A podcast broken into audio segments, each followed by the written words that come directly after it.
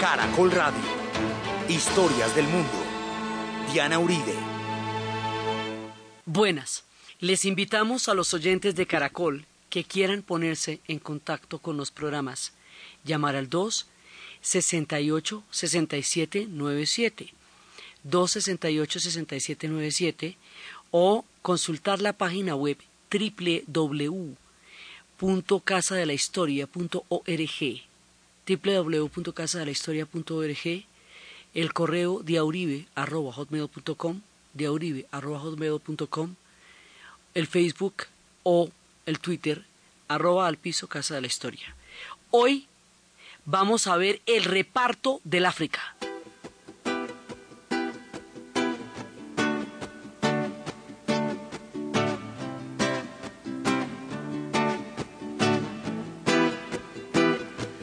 Ils ont partagé le monde, rien ne m'étonne, rien ne m'étonne, rien ne m'étonne. Ils ont partagé le monde, rien ne m'étonne, rien ne m'étonne, rien ne m'étonne. Si tu me laisses la Tchétchénie, moi je te laisse l'Arménie. Si tu me laisses l'Afghanistan, moi je te laisse le Pakistan. Si tu ne quittes pas Haïti, moi je t'embarque pour Bangui. Si tu m'aides à bombarder l'Irak, moi je t'arrange le Kurdistan.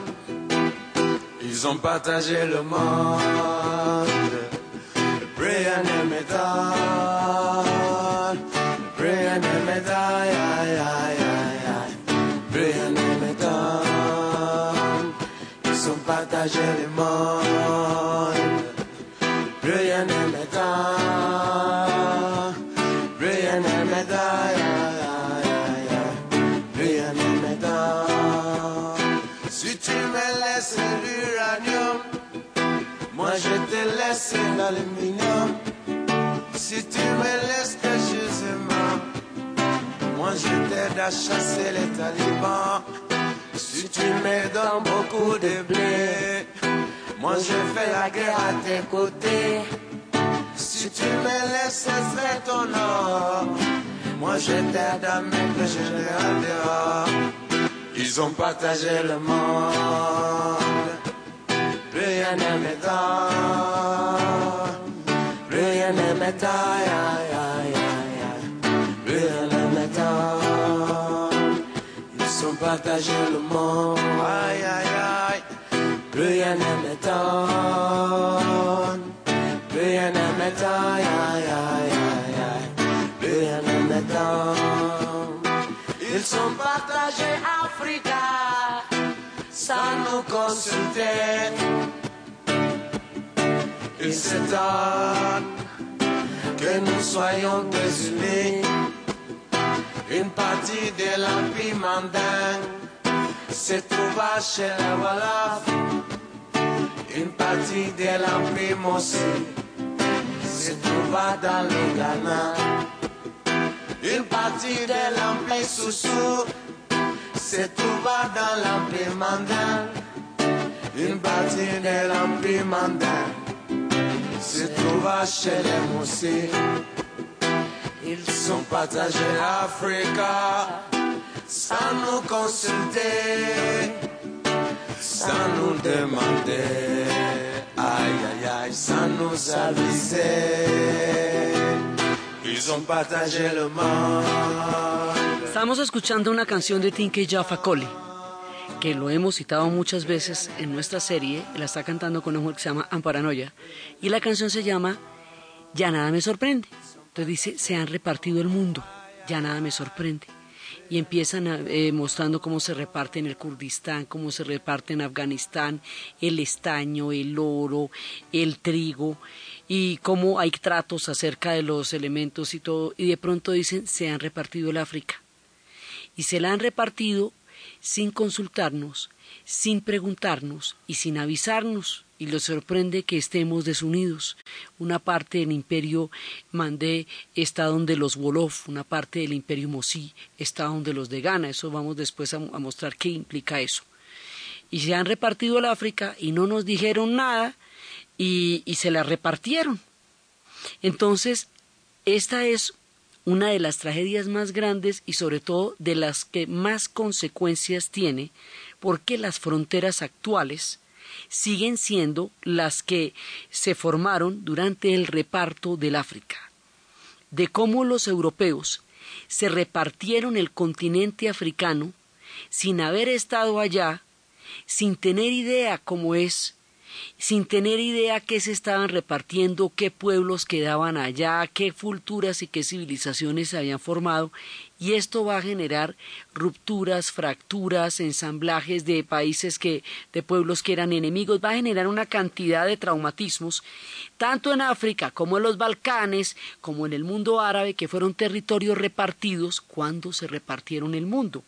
En el caso de África, es muy simple. Si uno ve un mapa de 1880 y pico, a finales del siglo, uno ve que al principio había algunas posesiones. Para 1886, digamos, había muy pocas posesiones europeas en África.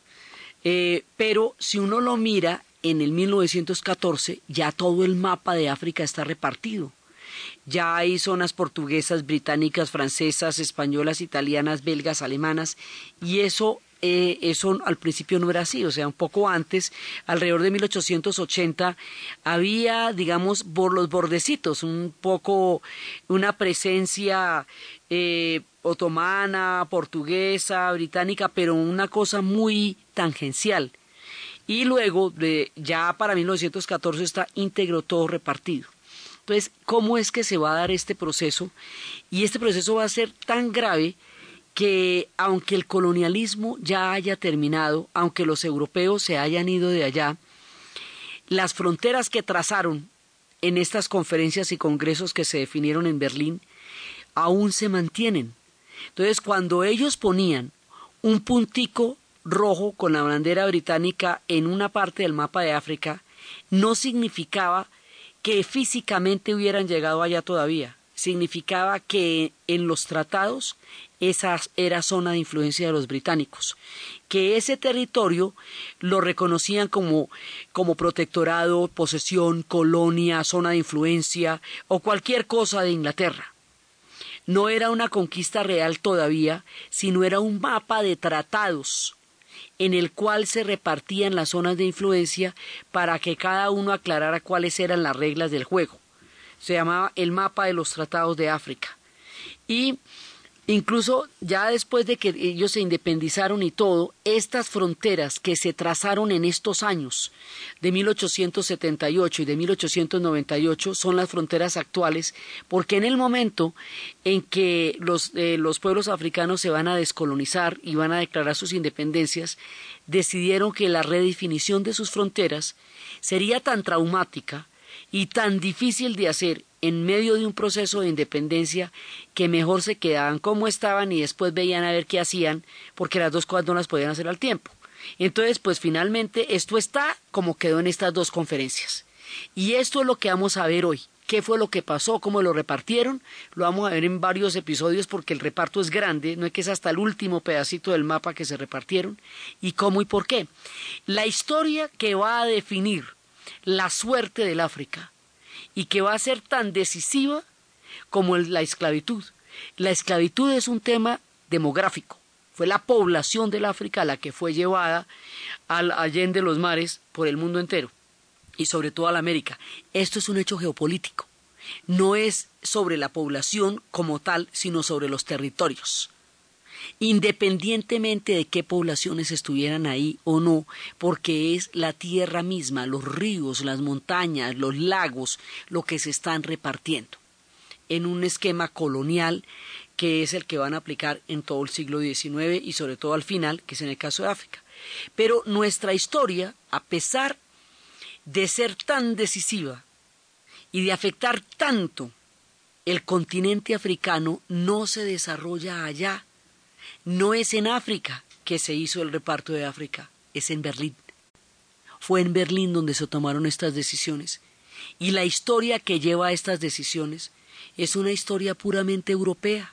Es un tema entre ellos, entre las relaciones que ellos tienen y cuya consecuencia va a ser el reparto del África, que se va a ver involucrado en los temas europeos de una manera parecida a como el Caribe durante la época de los españoles y del imperio español y del imperio portugués y del imperio y de los franceses y de los británicos se había vuelto un escenario de piratas y de corsarios y un campo de batalla de, de los imperios en el Caribe cuando las peleas realmente eran en el continente pero se expresaban en el Caribe. Bueno, haga de cuenta, la cosa es más o menos así. Entonces, de, a comienzos del siglo XIX, pues es toda la era napoleónica, así que el corazón de las decisiones europeas estaba en París. Cuando Napoleón es derrotado, en la conferencia de la Santa Alianza, en 1814, Metternich reorganiza el mundo, 1815, reorganiza el mundo totalmente y ahí va a crear la Santa Alianza y Austria va a ser el corazón de este nuevo, eh, esta nueva organización europea. Y Metternich va a ser la figura que va a liderar esta, este tema de la Santa Alianza. Ahora va a haber un factor nuevo y diferente. Alemania se va a unificar como Estado nacional. Y va a ser tan importante que el centro de gravitación europea se va a desplazar hacia Berlín. Por eso es que es de Berlín es que vamos a echar el cuento. Pero entonces lo que pasa es que Alemania para unificarse, va a tener tres grandes batallas, una contra los franceses, otra contra los austriacos y otra contra los daneses. La batalla que tuvo contra los franceses se llama la batalla de Sedan. En esa batalla humilló a los franceses, los derrotó y les quitó el origen de todos los males del mundo, Alsacia y Lorena. Esos territorios de Alsacia y Lorena quedaron en manos de los alemanes y eran territorios franceses. Esto va a ser un problema de nunca acabar, porque después en la Primera Guerra Mundial, cuando Alemania pierda la guerra, cuando, cuando la derroten, Francia le va a quitar Alsacia y Lorena. Y luego los nazis en la Segunda Guerra Mundial le van a quitar Alsacia y Lorena.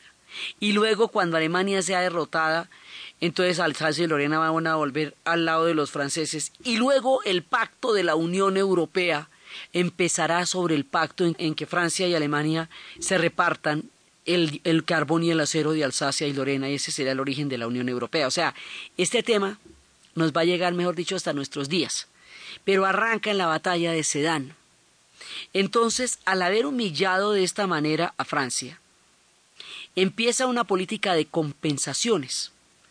Y Francia va a entrar en una profunda contradicción con los alemanes y esto va a ser una herida tan grande que consideran que cualquier acercamiento con Alemania va a ser traición porque Alemania les quitó Alsacia y Lorena. Mire, de Alsacia y Lorena sale hasta, hasta en el futuro el Estado de Israel, porque es durante esta guerra que acusan al capitán Dreyfus de haber traicionado al Estado francés en favor del Estado alemán, cuando resulta que el tema era que él era inocente y solamente por judío fue que lo culparon, y eso es lo que va a hacer que Dreyfus eh, después vaya a ser defendido por Solá, declarado inocente, y después sobre esta injusticia se declare un juramento que ellos no van a tener paz hasta que no tengan un Estado. Mejor dicho, todo viene de ahí.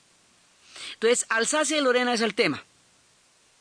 Y los alemanes empiezan a ejercer un arbitraje europeo para dirimir este nuevo mundo que va a nacer a partir de la unificación alemana y de la unificación italiana.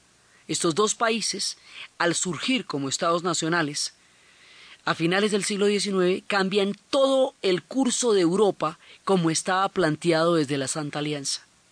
Y el eje se desplaza a Berlín.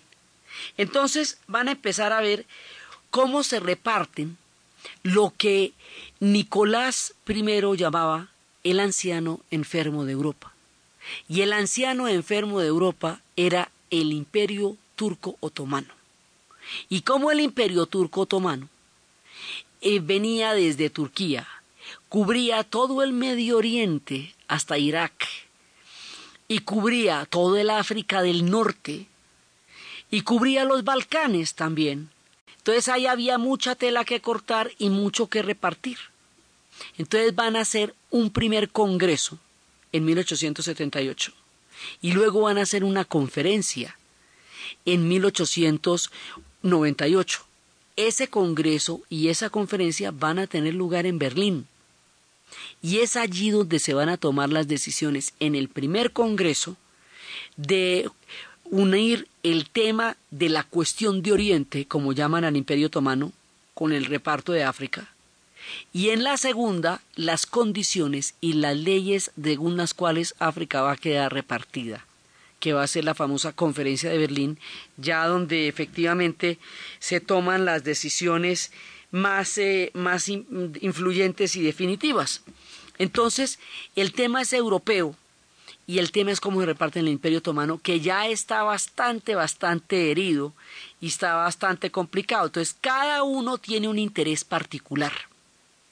Los ingleses tienen un interés en mantener a los rusos fuera de los estrechos y fuera de, de, la comunicación entre el Mar Negro y el Mediterráneo. Siempre eso ha sido porque los rusos, como habíamos visto en la historia de Rusia, como son los dueños de los ríos, quieren llegar a ser los dueños de los puertos que van al mar. Entonces siempre quieren los puertos sobre el mar Caspio, sobre el mar Negro y sobre el Mediterráneo.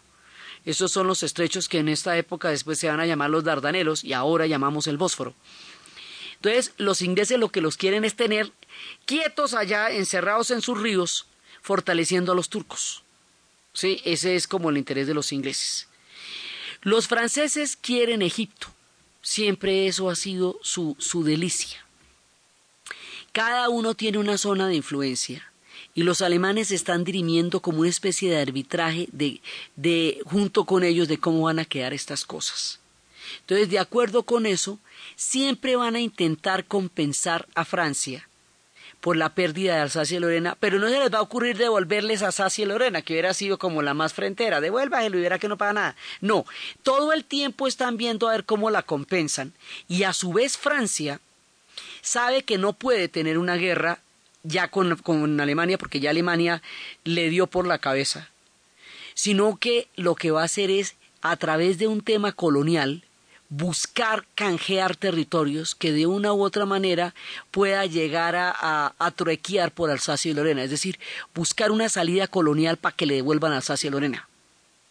Francia decide que su influencia va a ser más bien en ultramar, más bien del mar para abajo hacia el África, porque en el continente Alemania eh, ya está hegemónica.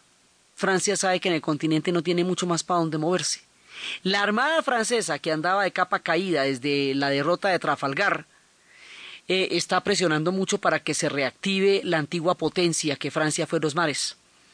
Entonces todas las salidas del complejo escenario continental llevan a Francia a pensar que es mucho más fácil manejar el tema por fuera del continente europeo, es decir, en África o en, en, en el mismo Medio Oriente, más que en el continente europeo, porque ahí está Alemania y Alemania es un gigante que, un enano que se le acaba de crecer en la medida en que se unificó y la derrotó.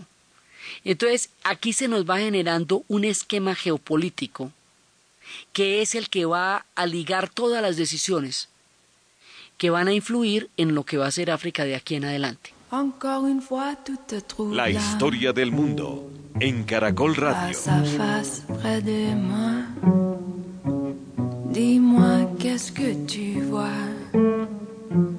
Quand tu me regardes, regarde-moi.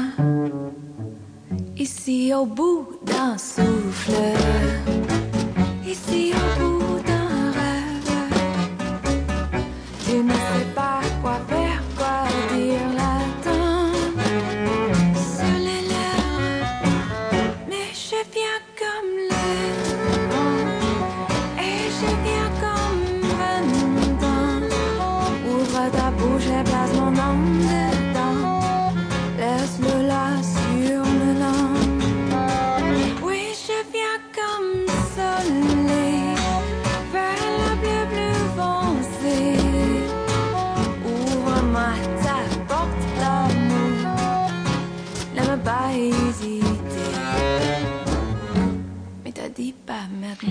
Así como el hombre de la París era Napoleón, el hombre de la Viena y de Austria era Metternich, el hombre de Berlín es Bismarck.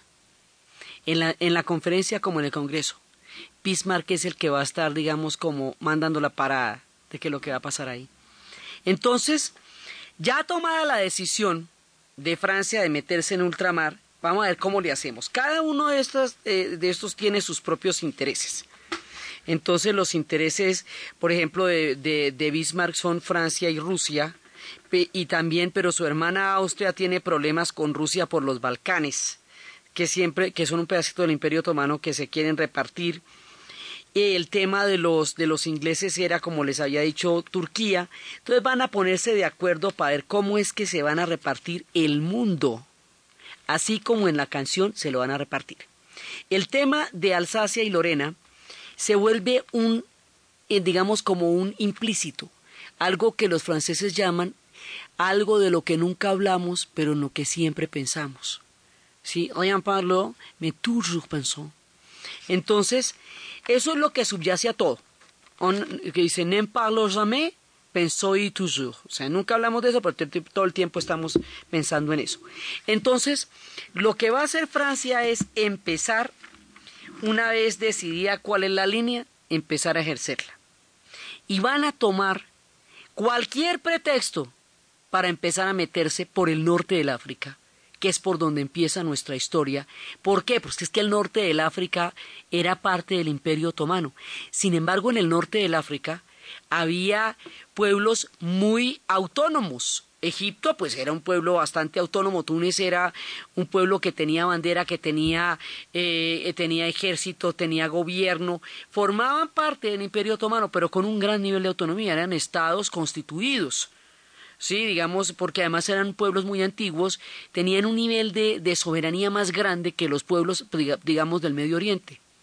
Entonces, lo primero que van a hacer es meterse en Argelia. Eso es lo primero. Resulta que el DEI, que es como se llama a la autoridad en, en Argelia, las autoridades otomanas, el DEI, que era un gobernador militar, un día le, a ellos le prestado una plata a los franceses.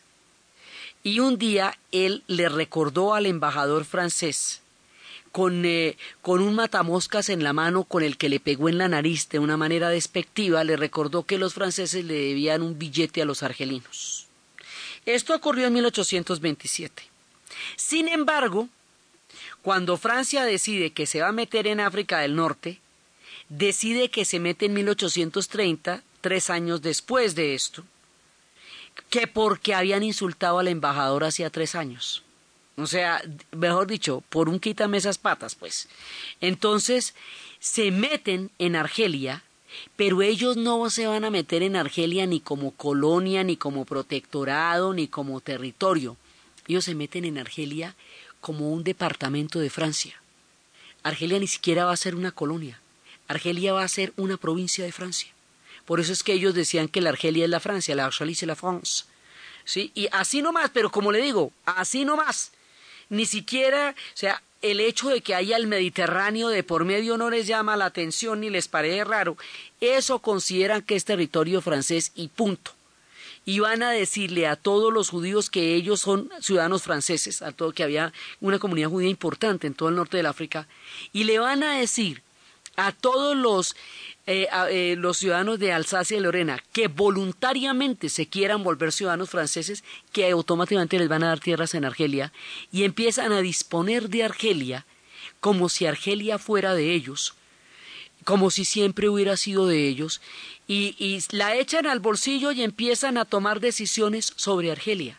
O sea, la puerta de entrada al norte del África es Argelia y la puerta de entrada a todo el continente africano es el norte del África. En Argelia empieza nuestra historia.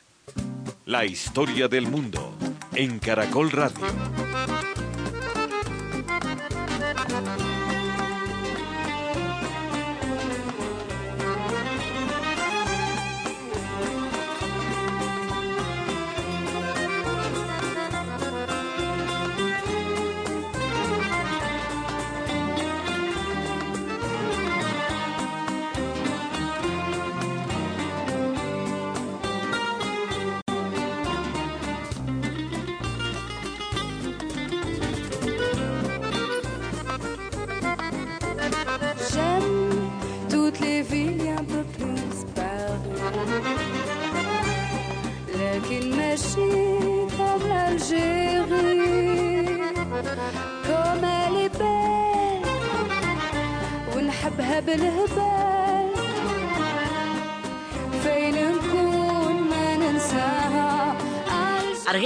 Argelia va a ser el centro de todo, para empezar.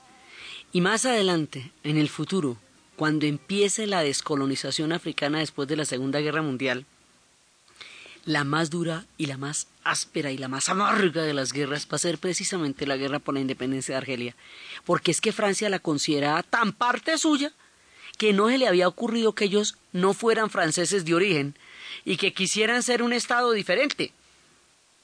Es tan fuerte y tan consolidada la comunidad de los franceses en Argelia por todos estos tratos alrededor de Alsacia y Lorena y por la comunidad judía y por toda la comunidad de allá que va a ser una tierra con una muy fuerte influencia francesa. La, la canción que estábamos escuchando es entre francesa y argelina. Es un poco entre árabe y francesa, una mezcla de instrumentos como en el futuro va a ser Argelia, lo que va a hacer que todas estas colonias que se instauraron durante esta primera parte se consideren tan argelinas como los árabes y los bereberes que han estado allá desde hace muchísimo tiempo y vayan a constituir en el futuro los pies negros que son los franceses argelinos y vayan a dar una batalla contra la gente que se quiere independizar muy amarga y muy dura porque se van a sentir que ellos están allá desde siempre no están allá desde siempre es la entrada a lo que va a ser el África, pero vaya, convénzalos. Entonces, bueno, ya vamos con Argelia. Ahí ya está Argelia tomada. Por el otro lado, tratando de compensarlos por Alsacia y Lorena, a pesar de que Túnez es un territorio que tiene muchísima gente italiana, que queda a media a, un- tiro de, de Italia. Esto de programa requiere mapita. Entonces, usted ve Túnez le queda al pie, al pie de la isla de Sicilia, que eso ya es Italia, ¿ve? Entonces, pero esto es a la ancha, mejor dicho, eso queda casi tan cerca como puede quedar Marruecos de España. Así, pues muy cerca. Entonces, eso tendría una influencia italiana. Pero con el cinismo de esta frase. El embajador de Inglaterra le dice al francés que cómo van a dejar a Cartago, que fue lo que fue Túnez en la época de los fenicios. Cartago era Fenicia. Cartago, Túnez era una colonia de los fenicios que se llamaba Cartago, donde sucedieron las famosas historias de Aníbal y de, y de la reina Dido. Y Cartago fue tan importante que en una época el Mediterráneo fue suyo y solamente Roma la derrotó. Y en una época casi, casi hubieran podido ser los cartagineses y los fenicios los dueños de la historia de Europa, sino que finalmente los romanos los derrotaron. Por este glorioso pasado, y toda la cercanía, entonces el embajador de Inglaterra le dice al embajador de Francia que como va a dejar a Cartago en manos de los bárbaros, refiriéndose a los tunecinos como bárbaros. Esto es un exabrupto y un cinismo, porque los tunecinos tenían un tremendo estado y tenían un tremendo estado absolutamente constituido y ya tenían una dinastía que llevaba más de 200 años en el poder y eran un pueblo hecho y derecho. Sin embargo, con el esquema de civilización barbarie que hemos desarrollado aquí muchas veces, para ellos todos los que no eran estrictamente europeos eran bárbaros. Y esto formaba parte del imperio, aunque fuera autónomo, formaba parte del imperio otomano. El imperio otomano tenía un sistema administrativo que era el del Pachá, que era, digamos, el funcionario otomano, era el del, el del Bey, que era el funcionario político, y el Dey, que era el funcionario militar. Entonces, la segunda cosa es que le dan el aval a Francia para meterse en Túnez, aunque en rigor tendría más lazos con Italia, empezando pues por la misma época de Cartago, pero en rigor tampoco tendría lazos con ninguno porque eso era un territorio autónomo políticamente gobernado, sino que es que se están repartiendo el imperio otomano. Repartirse el imperio otomano rep- implica repartirse los Balcanes, implica repartirse un pero es como es tan grande ese territorio, pues eso hay de dónde mordisquear. Sí, eso de cada uno va cogiendo un pedacito. Entonces, a los austriacos les interesan la Bosnia y así, ¿ve? Eh, Herzegovina en los Balcanes. Entonces, esto es un mapa mucho más grande, porque es todo el mapa del Imperio Otomano. Es un mapa que, como les digo, va desde Turquía, va desde Rusia, va desde Bosnia, Herzegovina, en los Balcanes, va desde el norte del África, va desde el Medio Oriente, porque era todo el Imperio Otomano que se lo están empezando a repartir y que se lo van a terminar de repartir después de la Primera Guerra Mundial. Entonces, dentro de este gran escenario geopolítico, África va a caer en este, en este paseo porque formó parte del Imperio Otomano. Entonces, con esta frase cínica de cómo dejar a Cartago en manos de los bárbaros, que no eran ningunos bárbaros, repito, los franceses se ven avalados por esta, por toda esta geopolítica que se está trazando desde Berlín, y en compensación por Alsacia y Lorena, a meterse en Túnez. ¿Cómo se van a meter? Mire lo de menos. Una vez tomadas las decisiones, eso ahí vemos por el camino. Pasó que un día hubo una rebelión de uno de los pueblos bereber, porque acuérdese que en todos estos pueblos hay una zona mediterránea con profunda influencia europea, hay una zona árabe, que es la que hace mucho tiempo está ahí, son parte del Imperio Otomano, pero debajo del Sahara está todos los pueblos nómadas bereberes, que siempre han estado en una pugna con los pueblos árabes. Entonces hubo una rebelión de, estos, de uno de estos pueblos bereberes y los franceses se metieron que disque apoyara al gobierno tunecino en su rebelión, en su, para sofocar la rebelión bereber, y al meterse les dieron dos horas para firmar un tratado que le quitaba toda la soberanía al país y lo convertía en un protectorado. Un, dos, tres por mí. Ya se metieron en Túnez. Y los tunecinos, mejor dicho, no la vieron ni venir, ¿ve? Se metieron que para ayudarlos con la rebelión y en dos horas les quitaron toda la autonomía y quedaron bajo la, la tutela de los franceses. Y entonces ya tenemos Argelia y ya tenemos Túnez. De una vez en un solo envión.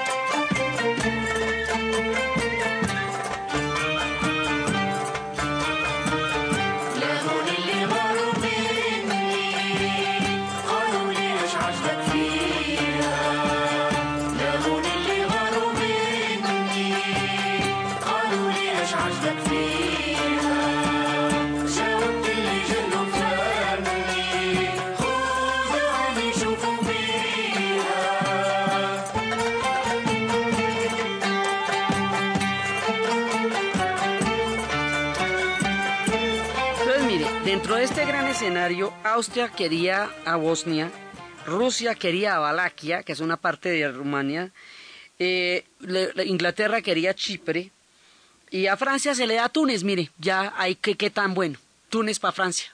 Ese es un reparto, así, como empezamos con la canción. Exactamente, que se reparten, que si usted eh, me, da, me da el uranio, yo le ayudo a cazar a los talibanes, y si usted me da el trigo, yo hago la guerra con usted, y si usted me da la Chechenia, yo le quito, yo me voy de Haití, y así ve. Entonces, exactamente en este mismo sentido. Y lo que va a pasar es que la el Congreso de Berlín, el de 1878, va a ligar la cuestión de Oriente, o sea, el reparto del Imperio Otomano, con el África. O sea, el África queda metida en esto porque la cuestión de Oriente la involucra en la medida en que forma parte del Imperio Otomano. No era el objetivo, no necesariamente, pero formó parte de lo que entran, o sea, estas tierras entran para reparto, como está entrando todo lo demás. Entonces, a Francia la siguen compensando, Argelia se la tomó porque sí, y ahora se van a tomar eh, Túnez porque se la dieron dentro de todo este esquema y la Armada está dichosa porque al principio los franceses no, no tenían muchas ganas de una aventura colonial porque los acababan de sacar con cajas destempladas en México con la historia de Maximiliano y Carlota en donde terminaron siendo ejecutados. Pero finalmente toda la fuerza, digamos, como la presión colonial de recuperar el antiguo imperio, ya que los habían sacado las Antillas y todo eso terminó subiéndoseles a la cabeza y terminaron de lleno metidos en una aventura colonial. Pero lo más curioso es que en esa época ellos eran una república, porque en Sedán fue donde cayó la monarquía. Entonces, ¿usted cómo hace para hacer una república y estarse tomando estos países como si fueran quesos? Le queda más raro entonces a Túnez, para que a Argelia la llaman provincia, eso es un departamento de ellos según como lo, lo especificaron. A Túnez lo van a llamar protectorado, para que no quede tan feo, que llamarlo colonia ya queda muy maluco. ¿Cuál es la diferencia entre una colonia y un protectorado? Que al protectorado se le reconoce las autoridades locales, mientras que la colonia entra a ser gobernada directamente por el que la está colonizando, como nos pasaba a nosotros con los españoles. Eso era una colonia. Un protectorado significa que usted tiene autoridades locales, pero que esas autoridades locales en últimas terminan rindiéndole cuentas al país del cual son protectorado. ¿Sí? Pero a la hora del té es la misma cosa, simplemente para que tuvieran una figurita que coincidiera con el discurso republicano que en ese momento tenían los franceses. Entonces, Tran va a Túnez en el tema. Pero realmente lo que le interesa a Francia fuera de Alsacia y Lorena, lo que de verdad, de verdad, de verdad le gusta es Egipto. Egipto sí le parece la maravilla. Porque ellos, además, durante la, expedición del Egipto con Napoleón, fueron los que, a través de la figura de Champollion, descifraron el enigma de los, de, los jeroglíficos y el mundo supo fue por ellos qué significaban estas figuras herméticas e inmortales que desde que se cerró la última ceremonia del último de los faraones en el templo de Philae, pasarían 19 siglos antes de que la humanidad conociera de nuevo el significado de los jeroglíficos hasta cuando Champollion entró en todo el misterio de desentrañar qué significaba eso y saber que era un alfabeto cuando Vernon pintó por primera vez, porque la expedición del Egipto era ante todo una expedición artística y científica. Entonces Vernon pintó todo lo que vio, todo.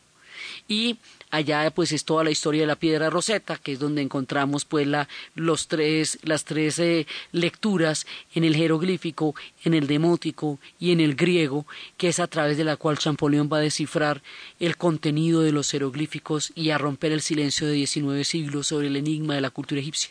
Por todas esas cosas los franceses viven y mueren por los egipcios.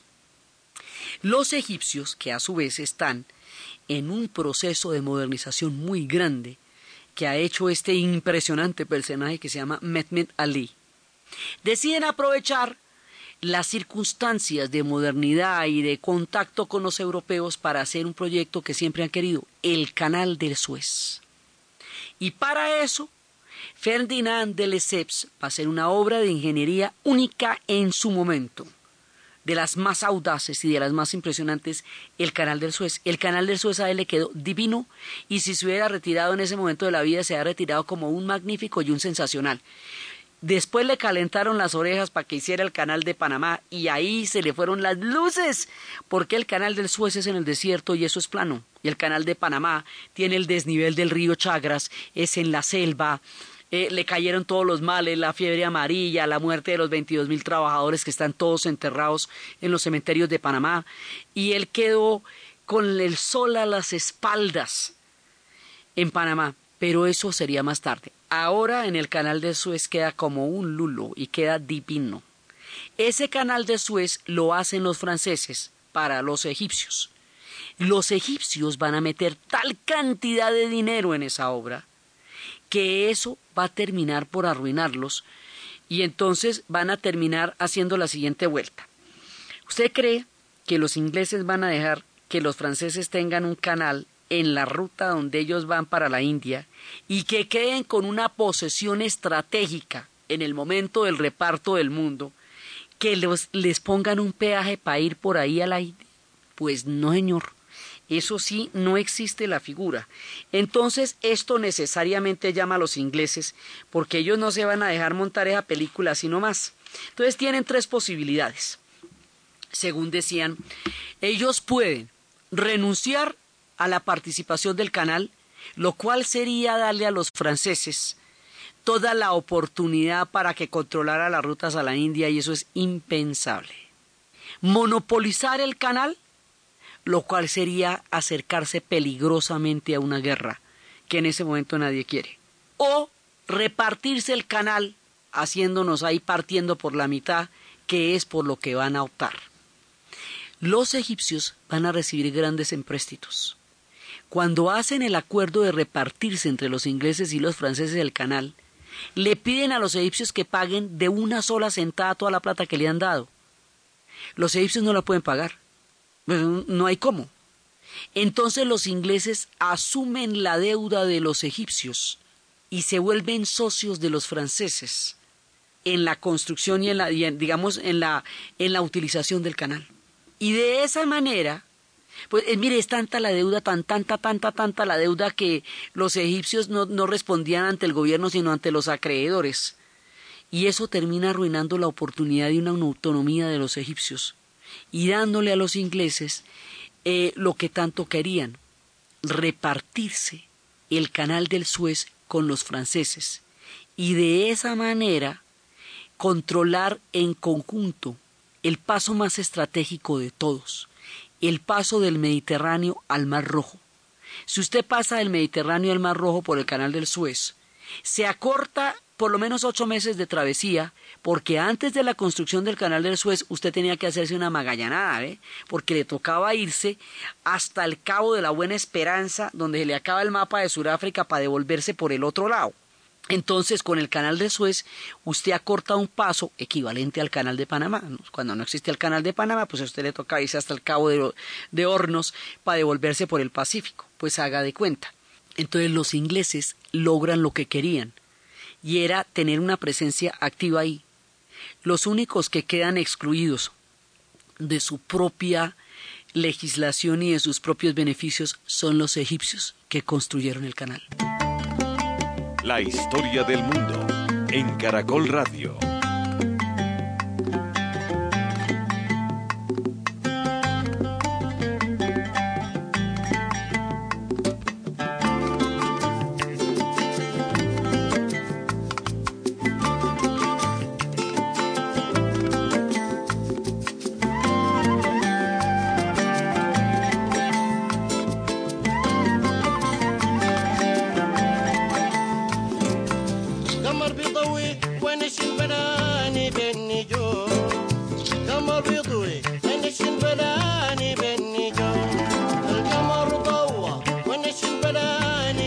Entonces, el canal lo construyen los franceses para los egipcios.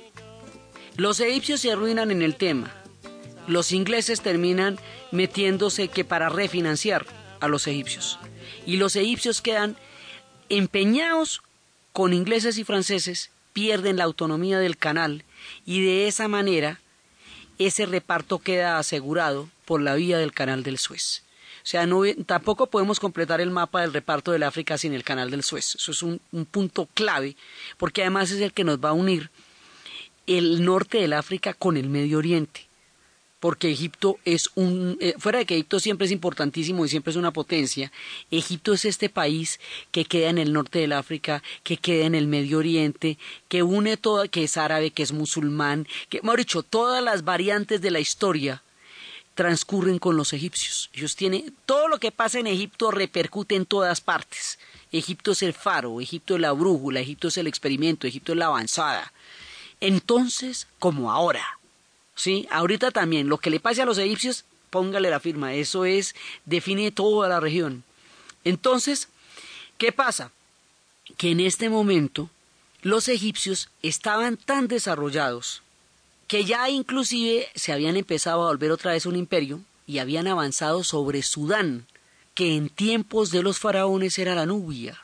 Y entonces, eh, como era la Nubia, habían avanzado sobre Sudán. Luego, al meterse los ingleses, también heredan a Sudán y de una vez les queda Sudán ahí, ahí a tiro, ahí abajito, como le parece. ¿Qué hacemos con los italianos a los que les quitamos Túnez? Les damos Libia, como para que, eh, como para que haya presencia ahí para poder crear una especie de tapón entre, entre, los, entre los ingleses y los franceses y, y una posesión claramente francesa, que es Túnez. Sí, entonces, usted ve a Túnez en la colita del mapa del norte del África. Debajo había un, un estado enorme que es Libia, que ese va a ser de los italianos. Al lado nos queda Egipto, que va a estar entre los ingleses y los franceses. Argelia ya la tenemos un 2-3 por mí. Y así se van metiendo por todo el norte del África. Y Francia también había hecho incursiones por Senegal hacía rato. Y entonces esto después ya cuando se produzca la conferencia de Berlín, que es donde se van a dar ya específicamente las reglas del reparto del África, eso se va a hacer por ríos. Entonces uno se van a pedir el río Senegal y el río Níger, que es el caso de los franceses, los ingleses se van a pedir el Nilo, todo el Nilo, donde quiera que termine el Nilo, ¿sí? Y eh, el Congo también va a estar en ese reparto alrededor del río Congo con, con Leopoldo y Stanley, que esos son otras historias. Pero los ingleses aquí quedan metidos de una vez en Egipto y en Sudán, por ahí derecho. Y los franceses están metidos en Túnez, en Argelia, ¿sí? Y también en Egipto, están metidos también en Egipto, y esta zona del norte del África es la que vamos a llamar el Magreb. Marruecos también va a entrar después en la repartición del lado de los franceses y un pedacito va a estar para los españoles. El Sahara Oriental, pedazo también. Y todavía el resultado de eso es que está Ceuta y Melilla de parte de los españoles. Y así empieza el reparto. Pero ya no solamente se van a repartir el norte del África, que quedaría eh, digamos, parada por el Sahara como una barrera natural, sino que la penetración por el lado de Senegal, el tema del canal del Suez, el cabo de la Buena Esperanza que desde los portugueses estaba siendo circunnavegado y que los holandeses se habían metido allá desde 1660, todo esto en conjunto va a hacer que en última se van a, tener que repartir el África entera. Entonces esto, por zonas, vamos con los franceses, que tienen una parte importante del norte del África. Vamos con los ingleses, que en este momento tienen un pedazo de Egipto y un pedazo del Sudán. Entonces, con los ingleses dejamos este pedazo de nuestro programa, porque después ya vamos a pasar del Congreso de Berlín, que simplemente unía la cuestión de Oriente con el reparto del África al Congreso de a la conferencia de Berlín, que es la que ya va a entrar de lleno al reparto del África. Y así cada cual va cogiendo sus posiciones y dejamos a los ingleses a las puertas del Sudán y una cantidad de historias se van a seguir desarrollando en esta geopolítica de los repartos, que es la que va a determinar de manera trágica y terrible el destino contemporáneo del África. Eso es lo que vamos a, ver en el siguiente programa, ya como sea el reparto propiamente en el África interior. Ya está toda la zona del norte. Ahora para entrar en el corazón mismo del África, eso es lo que vamos a ver en el siguiente programa. Entonces, desde las geopolíticas de los repartos, desde los países de los tratados, desde las potencias imperiales, que han decidido sobre los tableros y sobre las mesas de reuniones el destino de millones de personas, y desde las consecuencias increíbles y trágicas que esto va a tener para el continente africano, en la narración de Ana Uribe, en la producción Jessy Rodríguez, y para ustedes, feliz fin de semana.